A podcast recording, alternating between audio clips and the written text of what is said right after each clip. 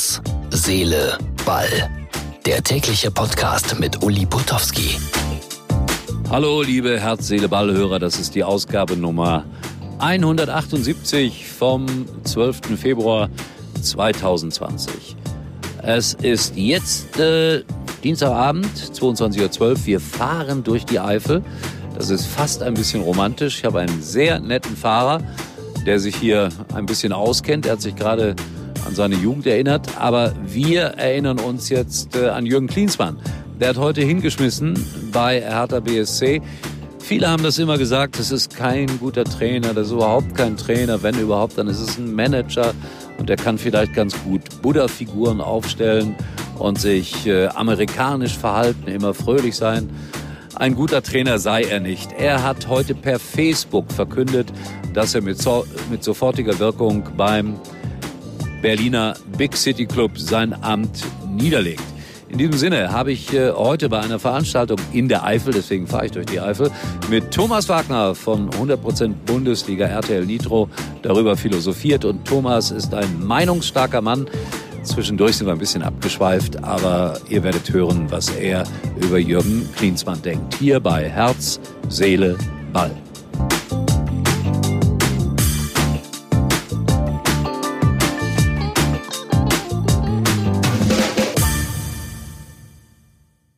Weißt du eigentlich, was Boxen und Fotografieren gemeinsam haben?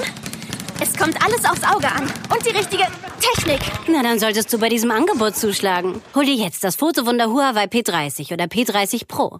Nur für kurze Zeit inklusive gratis Körperfettwaage und smartem Fitness-Tracker Huawei Band 4 Pro. Für ein fittes neues Jahr.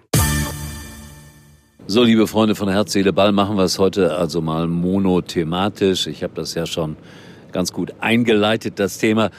Ich kann mich daran erinnern, dass ich, ähm, ja, ist auch noch nicht so lange her, dass ich am Samstag den Jürgen Klinsmann noch getroffen habe. In äh, Berlin nach dem Spiel Hertha gegen Mainz durfte ich ihn interviewen. Und ich habe es ja, glaube ich, gestern schon erzählt, äh, ungewöhnlich locker. Also normalerweise kommen die Leute immer so ein bisschen angenervt, wenn sie verloren haben. Aber er kam mit einem coolen, lockeren, freundlichen Spruch auf mich zu. Und ich sagte, ja, jetzt machen wir mal unseren Job. Und er lachte und er hatte Freude, gab ja dann seinen Spielern zwei Tage frei und dann heute der Rücktritt von Jürgen Klinsmann vom Traineramt. Zufällig habe ich heute Abend äh, Thomas Wagner getroffen. Na, zufällig ist Quatsch. Wir waren bei einer Podiumsdiskussion in der Eifel. Und Thomas ist ja ein meinungsfreudiger Mensch. Und der hat, äh, wie man heutzutage so schön sagt, klare Kante auch über Jürgen Klinsmann gesprochen. Und das möchte ich euch jetzt nicht vorenthalten. Hier kommt der Live-Mitschnitt.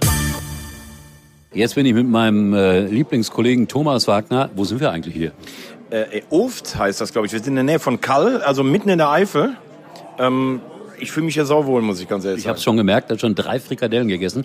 Beschreib mal kurz die Situation hier. Wie sieht's hier aus? Ich bin da schlecht drin. Wie sieht's aus hier in der Kneipe? Also eigentlich sieht so aus wie das, was du gewohnt bist. Gleisendes Licht. Ne? Man steht auf der Bühne und dann kann man so hinten, es ist irgendwie eine Kneipe, sieht aus wie eine Scheune, sieht geil aus.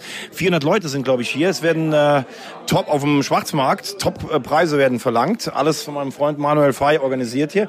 Hinten sogar in den Seitensträngen drängen sie sich wie im Kirchenschiff. Alles nur, weil du da bist. Und das muss ich jetzt wirklich mal sagen. Uli, Uli Potowski ist mein Vorbild. Thomas, das reicht. An der Stelle machen wir mit ganz was anderem weiter. Äh, erstmal muss ich dich fragen, ich habe natürlich wie immer 100% Bundesliga geguckt, weil mir RTL ja auch gehört. Ich muss ja immer wissen, was macht ihr für einen Quatsch da. Äh, so ein ist Büro wie Hans Mader immer noch, ne? ganz heimlich in einer Ecke. Ist das Dach denn irgendwie noch weggeflogen? Weil ihr hattet ja Angst, erkennbar gestern Nee, Abend. Angst hatte nur Laura.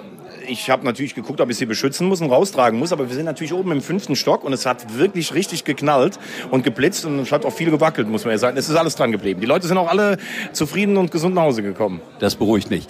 Thema des Tages. Klinsmann wirft auf einmal die Klamotten hin. Erklärbar? Äh, Aus der Ferne für mich nicht. Also ich habe ihn jetzt ein paar Mal auch bei den Länderspielen erlebt. Ist sicherlich ein Typ, der wirklich reinkommt, gut gelaunt ist, zu den Leuten nett, äh, strahlt Optimismus aus. Aber es gibt ja viele, die sagen, er hat so für diese Detailarbeit als Trainer, hat er auch damals bei der Nationalmannschaft eigentlich nie die Zeit dafür gehabt. Ich glaube, diese vergebene Pokalchance plus jetzt wieder zurück im Abstiegskampf, Darauf hat er keinen Bock. Der wollte ein Projekt anschieben für Europa international. Und jetzt hat er vielleicht auch die Gefahr gesehen, dass das alles zu viel klein-klein ist. Ich muss ganz ehrlich sagen, ich bin ein bisschen enttäuscht, dass er so früh hin. Jetzt kommen ja so erste Gerüchte auf. Er wollte, glaube ich, einen drei oder vier Jahresvertrag mit wahnsinnig viel Kohle. Im Moment würde ich sagen, sieht es ein bisschen nach Lindner aus. Sehr spannend, die Situation. Wir sind also direkt von Hertha BSC bei der FDP gelandet. Äh, ich habe ihn ja noch getroffen letzten äh, Samstag und das hat mich überrascht. Da verliert einer und der kommt raus zum Interview so mit dem Sprüchlein, Uli, hey, du bringst uns kein Glück. So, bestgelaunt ist das. Und, und im Doppelpass hat einer gesagt, da bist du ja auch häufiger, Klinsmann, das ist überhaupt gar kein Trainer. Ist das zu hart? Nee, glaube ich nicht. Ich glaube, das ist wirklich so. Der ist wirklich äh, und versteht sich auch so als Projektleiter. Allerdings hat er sich mit Nuri und Feldhoff natürlich zwei mitgenommen, die jetzt nicht durch so viel Erfolg bisher aufgefallen sind.